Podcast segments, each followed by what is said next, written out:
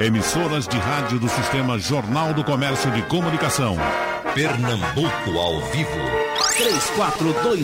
3421-3148. Rádio Jornal. Começa o debate e vamos para as lições do mundo. O que é que o mundo está fazendo para retomar a vida, se não normal, mas parcialmente normal? O Recife permanece em, em lockdown nesse fim de semana, o governador, as autoridades do Estado devem eh, revisar alguma coisa do que está acontecendo. Pode ser para fechar mais ou para abrir mais, vai depender dos acontecimentos.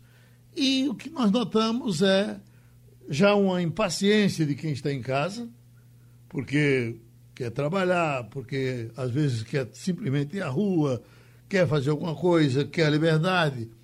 E quem está na rua, o risco ainda da contaminação. Deixa eu começar com o advogado, professor de Direito, Maurício Randes, que inclusive gosta desses assuntos que tratam do mundo. Doutor Maurício, que lição o mundo nos dá para que a gente diga, eu vou copiar esse aqui, esse aqui tá bom. Por favor. Tivemos então essa dificuldade então com o doutor Maurício Randes do doutor Das Padilhas. Esse está na linha? Pronto, então vamos tratar inclusive de outro assunto com o, o, o secretário Das Padilha, porque, secretário, o governo federal sancionou aquele, aquela liberação do dinheiro que o senhor tanto discutia e tanto uh, uh, achava que os estados, de um modo geral, estavam necessitando. E as, as primeiras informações é que a coisa não foi feita exatamente como estava para ser feita. O senhor não recebeu com muito agrado a, a, liberação feita pelo governo federal? Bom, os 27 secretários de Fazenda, bom dia Geraldo, bom dia ouvinte, bom dia. estão reunidos nesse momento virtualmente. Eu só parei para poder conversar, estava conversando com o governador do estado agora, nesse momento, e antes estava com os 27 secretários de Fazenda, é, nós analisamos os 27 secretários através do CONCEFAS, que é o, o Comitê Nacional dos Secretários de Fazenda, analisamos os vetos e foram quatro vetos, Geraldo. Então o projeto mudou um pouco do que o Congresso Nacional aprovou. O Congresso Nacional foi muito sensível, foi rápido, tanto a Câmara como o Senado entenderam o problema nacional, deixaram esse produto pronto, essa lei, 7 de maio e ontem, no dia 27, foi que o presidente sancionou, depois de 20 dias corridos, demorou muito, e essa sanção veio com vetos que complica muito a situação dos estados e também dos municípios. Houve um veto que a gente chama artigo 4 parágrafo 6 no parágrafo 6 que é o das dívidas com os bancos. Essa era uma das ações mais importantes que o Congresso Nacional aprovou. Com esse veto, significa que os bancos internacionais, não é, eles vão continuar cobrando valores que são altos das dívidas mensais de todos os estados e dos municípios, e quem não pagar será descontado no SPE. Ou seja, o que o Congresso tinha resolvido, esse veto encerrou. Isso significa 1,2 bi, porque vai afetar também o Banco Nacional, porque agora, com esse veto, o Banco Nacional, se ele concordar, se ele quiser, é que ele suspende ou renegocia a dívida, mas não está mais obrigado, porque a garantia contra a garantia, que era o artigo 6 que foi vetado pelo presidente da República, impedia a União executar. Ou seja, a União, com aquele artigo, ela pagava a dívida pelo Estado e não podia ter do FPE. Agora não, a União não está mais obrigada a fazer isso. Então, se o Estado deixar de pagar uma dívida com o Banco Nacional e Internacional, ele vai ser descontado no FPE. Então, voltou à situação normal. Isso significa para o Estado de Pernambuco, especificamente, 1,2 bilhão de reais, 1,2 bi, não é mi, é bi, de bancos internacionais, que dá 728 milhões, e perto de 500 milhões de bancos nacionais, de maio até dezembro, que a gente volta a pagar. Bom, então o senhor uh, recebe por um lado e tem que pagar pelo outro. Seria assim? Deixa eu passar então, vamos entrar no nosso assunto. Se a gente conseguir, ele está num, num, encontro com os demais secretários, quer dizer, um encontro virtual, talvez é, a gente não consiga tê-lo do jeito que era para ter. Mas parece que ele já voltou. Bom, então, secretário, nesse caso o senhor diz o seguinte: o, o que o senhor recebe é, é, é, mais ou menos o que o senhor vai ter que pagar para os bancos? É, é, menos. É menos. É menos. Esse veto foi tão grande que a ligação caiu. É menos, Geraldo. É menos. Ou seja, o Estado de Pernambuco vai receber 1 bilhão e 77, não é 1 bilhão e 700, como uma outra, é, um outro jornal colocou, é 1 bilhão e 77, dividido em quatro parcelas fixas. Né? Seria uma parcela em maio, não vai dar mais tempo, será junho, então vai ser de junho, julho, agosto setembro, ou seja, quatro parcelas fixas de 269 reais 269 269 milhões de reais, 25. Então, ou seja, dá 1 bilhão e 77. Eu vou receber 1 bilhão e 77 em quatro parcelas e vou pagar 1 bilhão e 200 de dívida. Esse é o primeiro ponto. O outro ponto, que o projeto não foi sancionado aí, é ajuda à Covid. São aqueles 370 milhões divididos em quatro parcelas é, referentes à despesa que só pode ser com respiradores, com leitos ou com EPIs. Esse recurso aí, que dá quatro parcelas de 92 milhões e 500, se soma, mas só pode gastar, diferentemente do anterior, que é para compensar a queda do CMS, é livre. O cara pode gastar em todo tipo de despesa, porque a economia caiu, a arrecadação caiu. Já o do Covid, COVID. Então, a ajuda total que ficou foi de 1 bilhão e 77 mais os 370, ou seja, 1 bilhão 447 e vou pagar 1 bilhão e 200 de dívida. Só que tem que ver que a queda de CMS do ano é de 3,7 bilhões. E minha queda de CMS do mês de abril, maio, junho, desses três meses aí, é de 1 bilhão e 600. Então a gente está tendo aí é, uma insuficiência com esse veto da suspensão da dívida muito grande da ajuda. A ajuda já não era suficiente para cobrir a queda anual do ICMS, que vai cair no ano todo 3,7 bilhões. Já não era suficiente. E vamos gastar 949 milhões até o final do ano, é a previsão para o Covid. Até agora gastamos um pouco mais de 400. Então, o que acontece? Com esse gasto do Covid, com essa queda da arrecadação, essa ajuda já vinha muito distante, mas como a gente dizia, antes essa ajuda do que nada, só que com, essa, com esse veto, com essa novidade que foi na madrugada de ontem, de voltar a pagar as dívidas, realmente isso pegou desprevenido os estados. Os estados estão todos nesse momento fazendo contas e a situação ela realmente é delicada. Então esse não é um problema só de Pernambuco. O senhor tem os demais estados ao lado para lutar por uma para reformar isso. Perfeitamente. O estado de Pernambuco, por mais que venha com um trabalho de organização das finanças, né, nos últimos anos, mas o estado de Pernambuco, diante desse caos da pandemia, que a gente tem uma previsão, como você bem sabe, está em todos os jornais, é, que o Boletim Fox está prevendo quase 6% e 5,89% de queda do PIB este ano, de 2020, e o próprio governo federal já previu, através do Banco Central, uma queda de 4,7%, ou seja, o próprio governo diz que vai cair o PIB em 5%, e as entidades financeiras que acertam mais estão dizendo que vai cair perto de 6.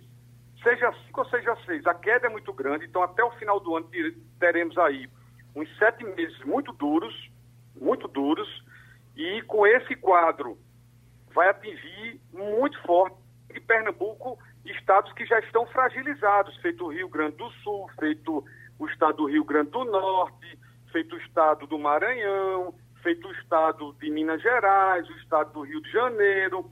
Tem estados que já estão na situação frágil e vai ficar na situação mais delicada ainda. E Pernambuco, que está lutando, ia conseguir seu certificado de capacidade de pagamento e voltar a fazer investimentos a partir de junho desse ano, é, com essa pandemia que chega muito forte no final de março e, e de forma aguda em abril e maio, e está se, se mostrando em junho um mês duríssimo, porque a gente teve o mês de maio todo fechado, né, praticamente.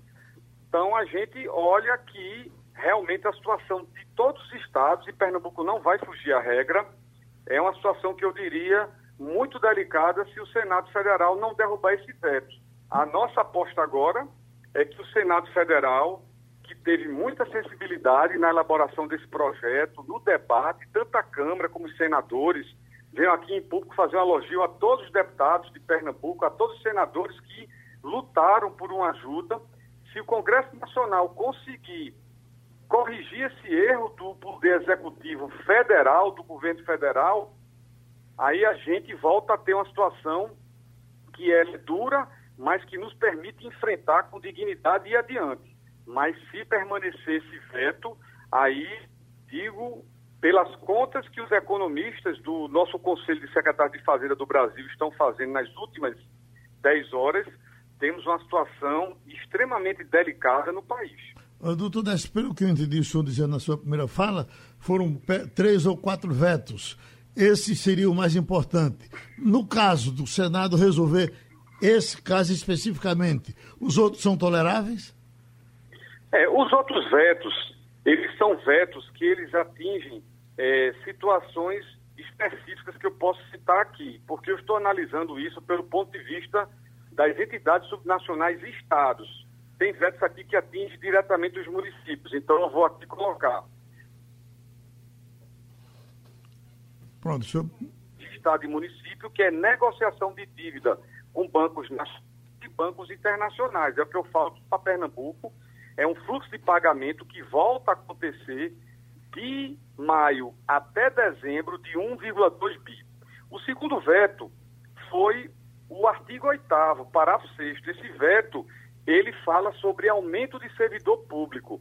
Então aí quem, quem sofre com esse aumento são todos os servidores públicos estaduais, federais e municipais que vão passar 18 meses sem ter reajuste. Mas do ponto de vista das finanças do Estado, esse veto, ele não veio para reduzir alguma receita ou aumentar algum, algum como é que se diz, é custo, né? Ele veio para suspender aumento de servidores, que no caso aí, tanto Estado como município como a União não terão gastos durante 18 meses com aumento de servidor. Continue os salários da forma como estão. E o parágrafo, o artigo 9 que foram quatro vetos, esse é o terceiro que eu vou ler agora, o artigo é, no seu parágrafo primeiro, ele fala das dívidas do INSS com as prefeituras. Aí deve estar uma confusão grande com as prefeituras. O Comitê Nacional de Secretário da Fazenda não fez conta, porque isso aí tem a ver com as prefeituras, exclusivamente, com certeza as prefeituras estão fazendo contas, porque eu sei que a dívida de INSS com as prefeituras é uma coisa muito pesada, muito significativa. E, por fim, você tem o último veto, que é sobre a questão muito formal, é o artigo é, 10 é, parágrafo primeiro, que é vale concursos públicos nas instâncias estaduais, federais e municipais. Aí é uma coisa mais que foi o único veto solicitado pela, pela área jurídica do governo federal. Os demais vetos foi Paulo Guedes, ministro da Economia, que realmente colocou de tal forma para o presidente que o presidente ou vetava ou ficava na situação, digamos assim, de contrariar seu ministro da Economia. Mas esse último veto ele já foi uma coisa jurídica, porque tem uma medida provisória que, que, que, que trata de um assunto, essa lei está tratando de um assunto de validade de concurso e eles apontaram para suspender, é, não é suspender, vetar esse artigo que falava da suspensão dos prazos de concurso.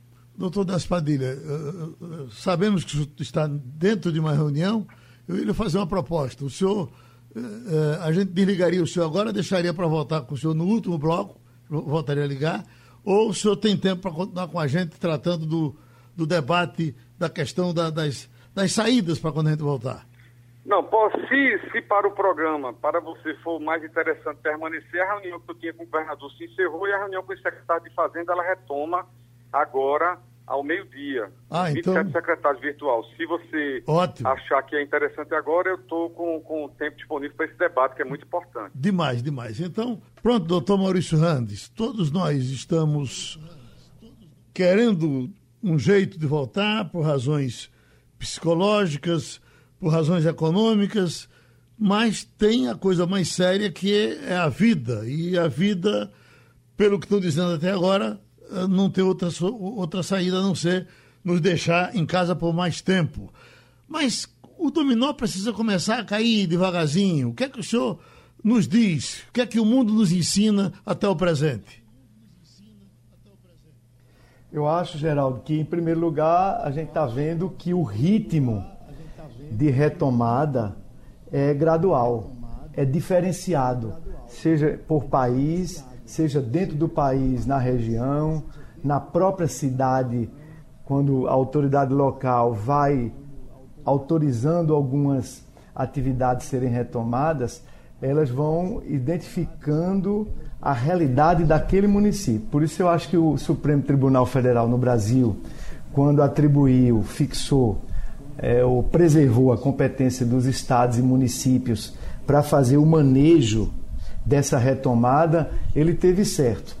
Uma outra coisa que vai ficando claro é que o mundo está prestando agora atenção, infelizmente, na América Latina. A OMS já considera a América Latina o epicentro, o novo epicentro, porque nos Estados Unidos já começam a reduzir, já mais atividades abertas, até as praias na, na Flórida, shopping centers, o comércio sendo retomado e os índices já. Quando a gente olha a curva, eu estava olhando a curva da Universidade John Hopkins e a curva também que é levantada pelaquela revista inglesa a The Economist, você vê as outras curvas já no que eles chamam de um platô, subiram, subiram, as curvas tanto de mortes quanto de novos casos de contaminação. Elas já estão começando a estabilizar. E a curva do Brasil, Geraldo, é impressionante. Ela ainda é ascendente.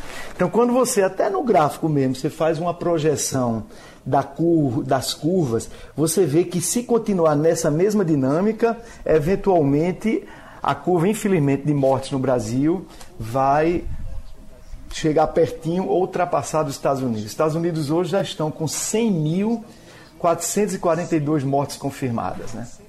O segundo lugar no mundo, o Reino Unido, está com 37.542. A terceira nação mais prejudicada pelas mortes foi a Itália, com 33.072 mortes até hoje de manhã, pelo site da John Hopkins, a universidade lá de Nova York.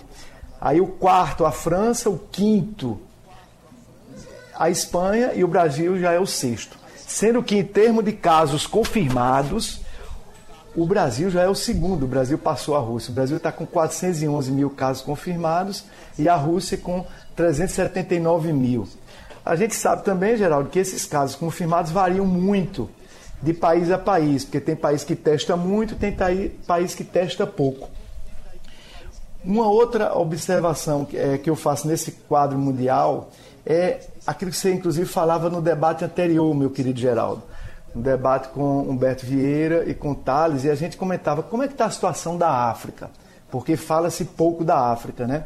Então eu fui também olhar os números da África. Em primeiro lugar, uma das coisas que se diz da África é que, e é fácil de aceitar isso, ela testa muito pouco. Porque esses números de, de, de casos confirmados variam de país a país, porque tem país que testa muito. Por exemplo, a Alemanha já testou 4,5% de toda a população. Na África só se testa 0,1%. Então, os números da África são muito baixos, mesmo os países populosos como Nigéria, África do Sul, Egito, Marrocos, esses países com mais população ainda estão todos assim abaixo de 500, de 600, e a maioria dos países na África está abaixo de 100 casos de mortes. Que eu acho que é o mais concreto, é a morte do que caso confirmado, porque caso confirmado depende muito da testagem. E aí o que é que eu vejo assim nessa coisa da África? Graças a Deus, porque o sistema de saúde da África, todo mundo sabe, dos países africanos, é muito menos preparado do que de outras regiões do mundo. Então, graças a Deus, não está chegando muito. A gente já via naquele primeiro debate, não está chegando muito na África, porque tem esse, voo, esse vírus, ele chega por avião e poucas pessoas vão à África, relativamente a outras regiões do mundo. E depois, inclusive, do surgimento dessa Covid, aí é que ninguém foi para lá mesmo. Então, a África está preservada, é outra observação, em contraste com a América Latina, né, que está sendo hoje o novo epicentro. Então, eu diria que uma primeira lição do mundo é que ninguém pode ter muita certeza. Em segundo lugar, a, tem que ser um manejo muito gradual. Há possibilidade em lugares que estão sendo feito movimentos de abertura, mas os próprios governos estão avisando: olha, pessoal, pode haver uma volta, ainda que setorial. Teve uma cidadezinha na China que voltou, teve algumas escolas na França que começaram a ter aula e depois teve uma subidazinha, aí voltaram. Mas a tendência geral hoje, a partir de junho, já é que o mundo vai abrindo. Por quê? É uma terceira observação que eu faço para voltar a ouvir vocês todos. É que o, o, o mundo está vendo, as autoridades estão vendo, as universidades estão estudando, estão vendo que chega um certo número de dias de quarentena, esse chamado lockdown, que ele passa a ele pode gerar mais mortes do que está evitando com a quarentena. Porque no limite mesmo, o que vai acontecer é que ou está todo mundo já imunizado, e dos imunizados, uns vão ter o sintoma e outros não vão ter. Mas o ideal, que a humanidade está correndo e buscando muito, é a questão da vacinação. Então tem lá a autoridade mais o chefe que é considerado o maior expert é, em epidemiologia lá nos Estados Unidos, ele está inclusive auxiliando, assessorando o governo, ele chega a afirmar que é possível, não é uma certeza, que até o final do ano haja uma distribuição de vacina no mercado, ela esteja amplamente disponível. Ele está falando lá do país dele, é o Anthony Fauci, que diz que no final do ano, nós estamos ainda no começo de junho, vamos entrar em junho. Ou seja, tem seis meses aí que tem que ter muito manejo, as pessoas têm que ter muito cuidado. Mesmo naquelas atividades que vão sendo retomadas, é preciso guardar a distância, botar máscara, estar tá lavando a mão toda hora. Quando tiver atendimento pessoal, aquela coisa do vidro que a gente vê já em alguns, alguns atendimentos aqui já mesmo no, Recife, aqui em Pernambuco. Então eu queria encerrar essa minha primeira observação dizendo isso, que é desigual e, sobretudo, os países mais pobres e as pessoas mais pobres sentem muito. Então, não pode querer trazer uma receita dos Estados Unidos ou da Europa e aplicar em todo lugar. Até porque, além das mortes que uma quarentena prolongada pode gerar é, por falta de, de meios de sobrevivência para muita gente, até também por a questão mental, se você tiver um lugar muito apertado, no calor, é, oito pessoas lá amontoadas, é impossível essas pessoas ficarem o tempo todo juntos. Mas tem também o problema de que é, as unidades de saúde, os outros atendimentos médicos de saúde vão sendo postergados e mais pessoas vão morrendo. Há estudos, por exemplo, que na África, se é, tiver é, o fechamento das atividades de vacina, vai morrer muito mais criança pela não vacina do que pelo próprio coronavírus. Então, tem que ter essa, essa consciência que não dá para fazer o manejo da abertura de modo uniforme. Tem que ver lugar a lugar. E esse critério de você decidir onde vai abrir em função do passado, do percentual que teve de, de quarentena, de reclusão, em função do número de leitos ocupados, ou então o número de UTIs é, que já estão, que ainda podem estar disponíveis. Isso é, é uma equação que cada autoridade local tem que ir fazendo, mas sempre com essa preocupação agora, de onde puder, né? A lição que o mundo está dando é essa: onde pode ser feita a volta às atividades, as autoridades sanitárias e políticas estão decidindo por essa volta cuidadosa, inclusive apelando para a cautela das pessoas. As próprias pessoas são responsáveis também, não é só o governo. Doutor Jorge Trigueiro, o senhor, ao mesmo tempo que é infectologista, o senhor é empresário da área de saúde, enfim, o senhor está vivendo os dois dramas. Como é que a gente volta? É, bom dia, Geraldo. Bom dia. bom dia, Maurício. Bom dia, secretário. É, o Maurício praticamente resumiu toda a preocupação do mundo. O secretário Décio, preocupado também com a parte econômica, com esse veto que veio para os estados, que segundo uma informação, foi em virtude de uma alegação do FMI para a, o pagamento do, da contratualização das, dos empréstimos feitos lá no Banco Mundial. Mas, como foi dito, 2020 nós estamos vivendo num modo de sobrevivência. A vacina, como o Maurício falou, a expectativa para 2021. O que nós queremos é manter um relacionamento estável entre todos os poderes, federal, estadual, municipal e o setor privado. Não tem vencedor vencido nessa pandemia. O elo não pode ser mais forte do que a cadeia, do que a corrente. Ontem mesmo nós fizemos uma live, que hoje todo mundo está aprendendo a falar inglês, é live, é lockdown, é drive-thru. Na verdade, uma reunião virtual, abrangendo o CREMEP, a Vigilância Sanitária de Pernambuco. Fizemos também com um arquiteto hospitalar e com o pessoal da vacinação, da testagem, do genômica. Nós estamos vivendo numa prisão domiciliar sem tornozeleira. Os que têm tornozeleira estão na rua. As pessoas da periferia estão chegando nessa segunda onda de contaminação, mas se a atividade econômica não retornar com todas essas precauções que foram discutidas ontem, que estamos elaborando um documento, junto com o movimento Pro Pernambuco, que hoje o Fred Leal falou aí pela manhã, que reúne várias instituições para tentar desenvolver e retornar as atividades econômicas, vai ser difícil. Quando nós observamos todos esses planos de retomada de atividades econômicas, como em São Paulo já está fazendo, Minas já fez, Rio Grande do Sul está fazendo, nós não vemos os serviços de saúde incluídos numa das fases. Eles estabelecem a primeira fase vermelha, a segunda fase laranja, a terceira amarela, a quarta verde e a quinta azul, liberando totalmente.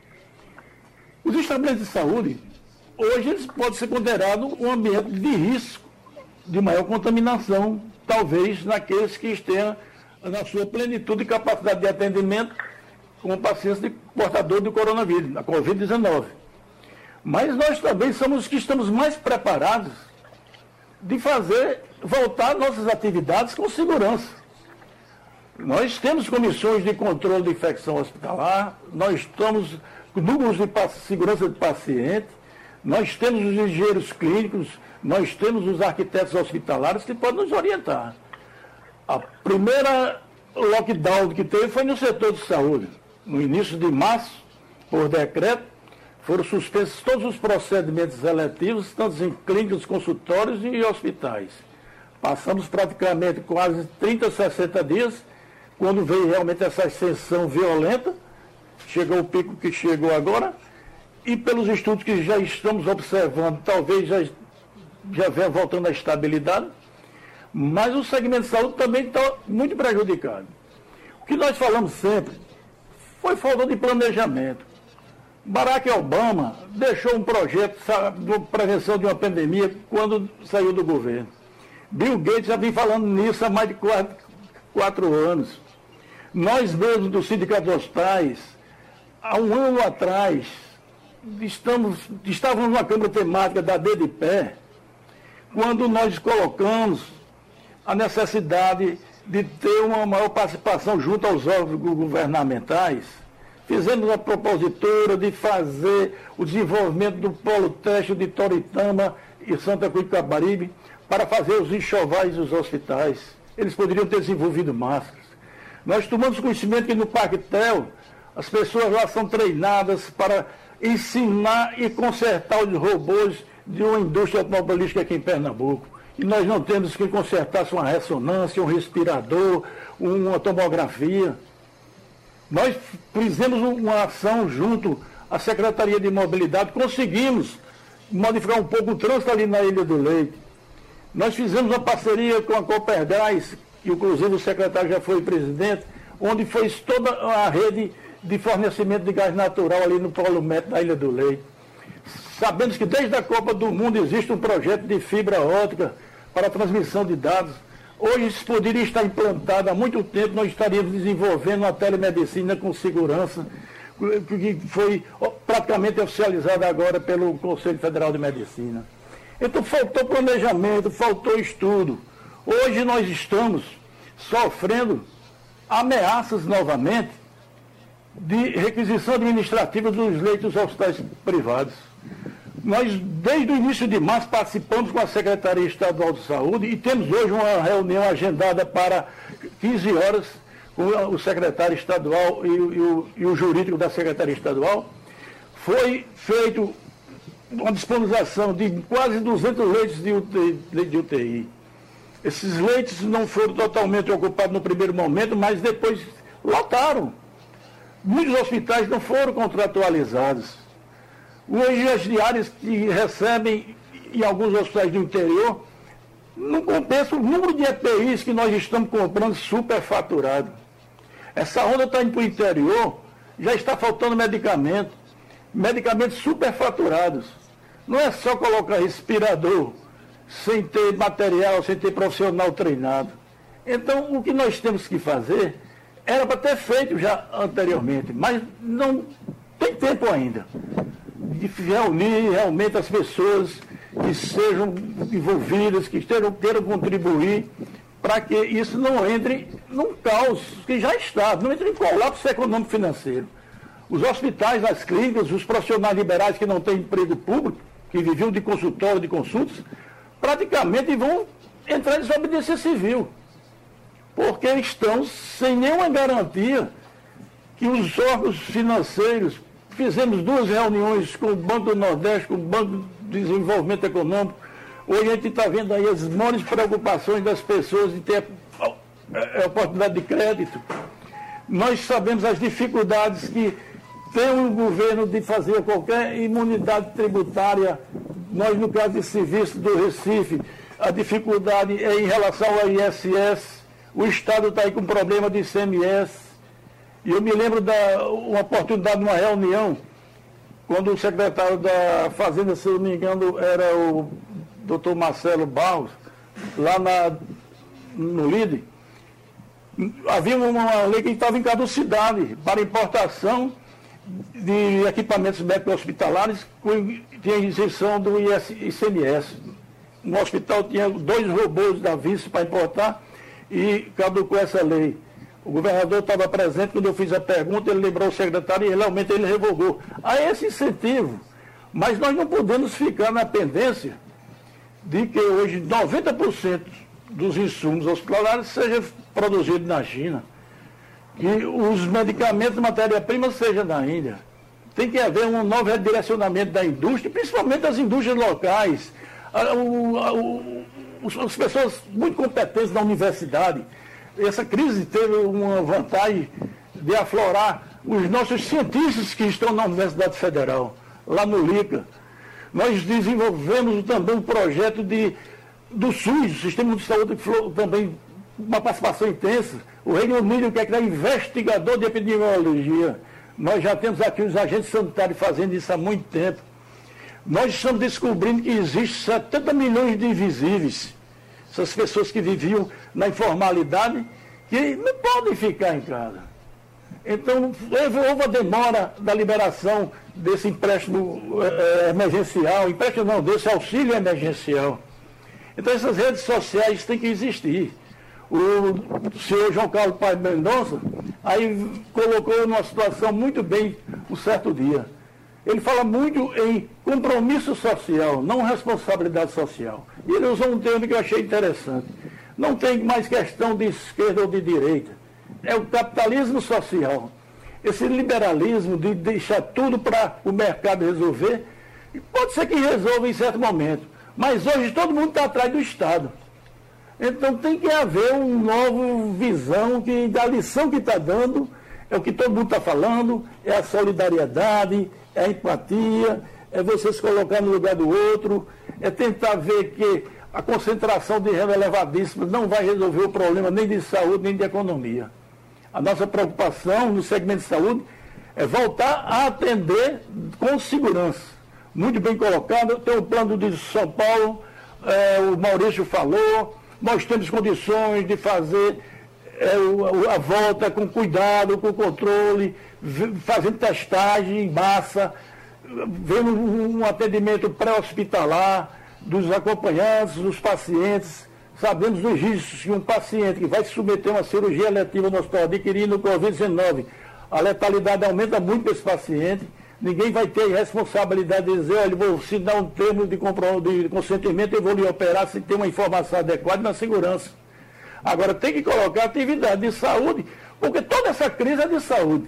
Tá certo. E reverte na economia e reverte na política. Inclusive, Mas na saúde ninguém está falando como é que nós vamos voltar. E nós já temos projeto de voltar. Debate... Nós não queremos, nós não queremos afrontar o, as autoridades. O, de, o, debate de ontem, inclusive, doutor Trigueiro, o senhor certamente acompanhou, tratou disso. Além da questão econômica, tem também já no hospital a questão humana.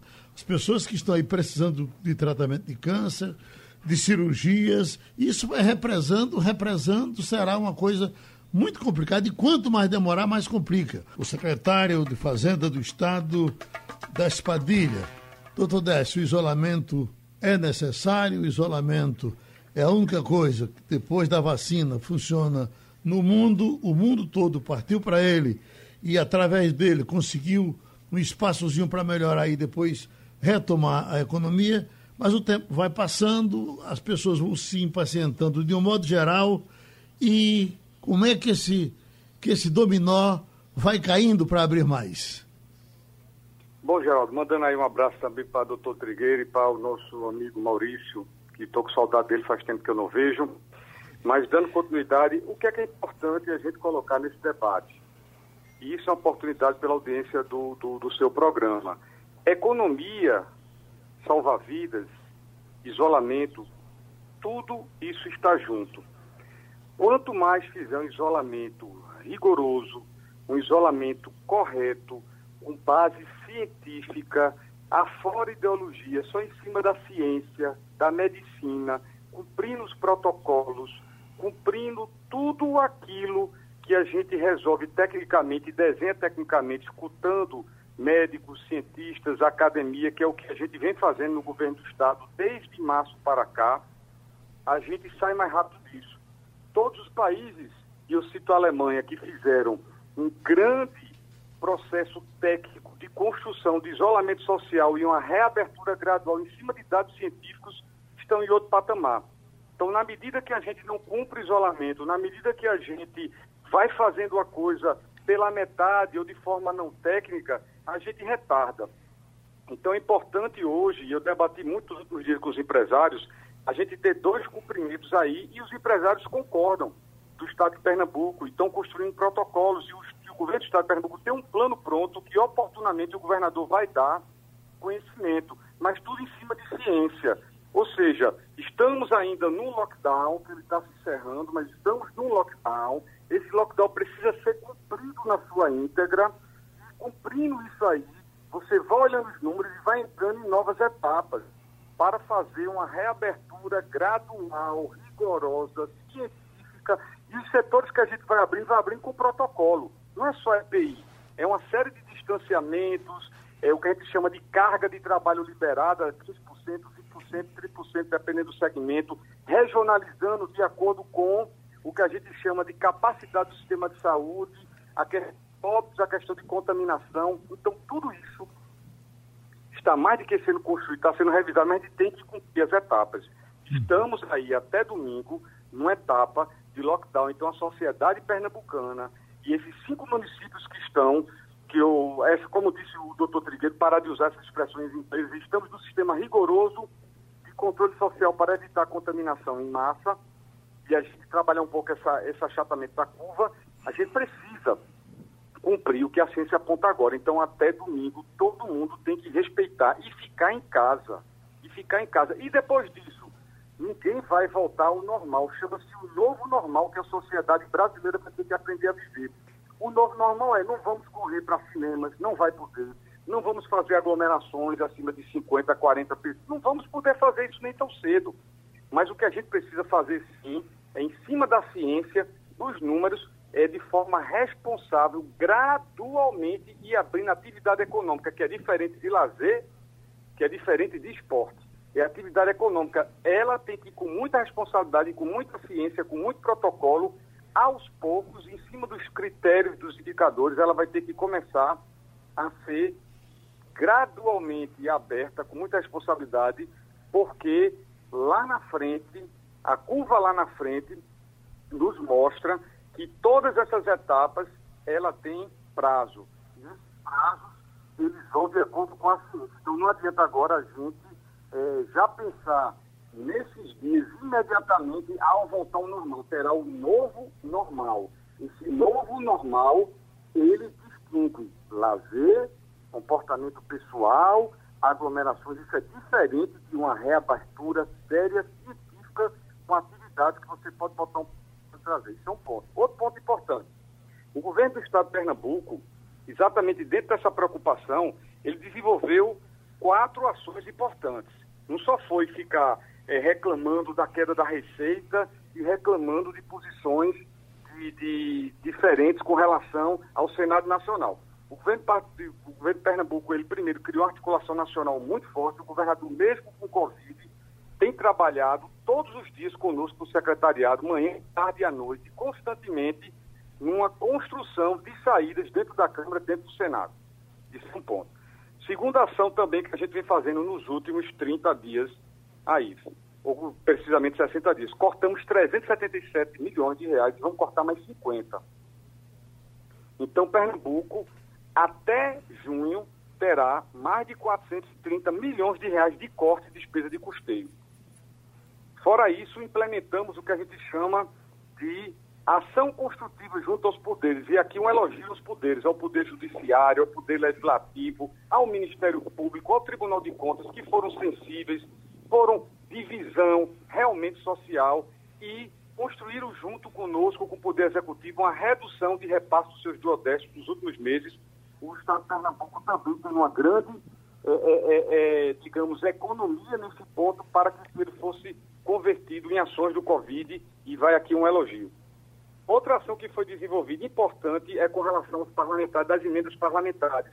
Os parlamentares ficaram muito sensibilizados, vem debatendo com a gente, com o Poder Executivo, e transformaram suas emendas em ações para o Covid. Então, o que se gasta, se gasta com o Covid, e aí também vai um elogio. Dentro do quadro nacional, Maurício, o doutor Trigueiro vem colocando aí, é importante a gente olhar três eixos. O primeiro eixo é o eixo do produto interno bruto, porque o ICMS é que sustenta o Estado. O Estado é uma entidade subnacional diferente de um município, diferente da União.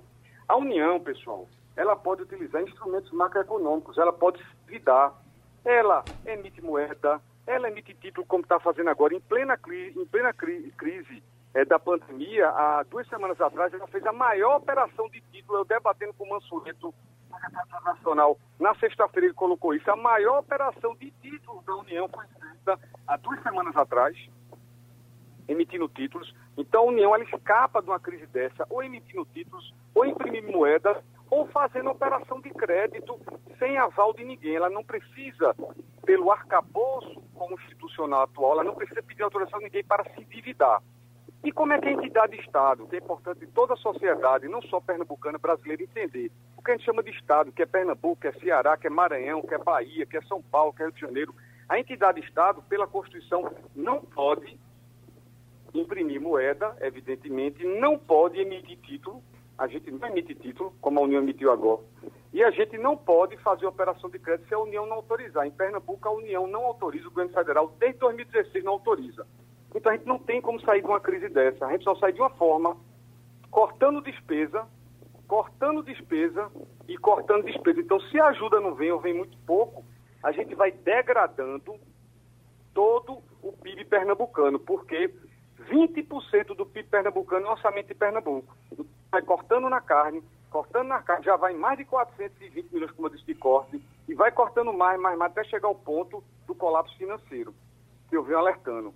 Então, é importante colocar isso, que o Estado é diferente da União. E os municípios, a situação mais grave ainda, porque os municípios vivem de um repasse de 25% do CMS, vivem de repasse de Fundeb, porque todo o fundo de educação do país, é importante a sociedade saber, quem sustenta o Estado com a ajuda de município, porque a União só bota 10%, só bota 10%, então o Estado de Pernambuco, no ano passado, gastou 2,6 bilhões de reais, quase 3 na educação, não é na educação de ensino, não, de ensino básico, porque a gente passa 20% dos nossos tributos estaduais para alimentar o Fundeb, para a educação. A União só bota 10% e tem muito município pobre que não pode contribuir. Tem muita criança que cresce em ensino primário. Então o retorno não volta, a gente chama perda de Fundeb. Que vai de, deixa, eu deixa eu falar com volta. os senhores que o assunto, o assunto é grande demais, não coube para a gente tratá-lo em uma hora possivelmente, certamente, com certeza, nós teremos outro espaço, outro dia, porque o nosso tempo se venceu, já está estourado. Eu peço até desculpas ao nosso Maurício Rantes, que voltaria agora, doutor Tigreiro voltaria também. Agradeço ao, doutor Despadilha e nós terminamos o tempo.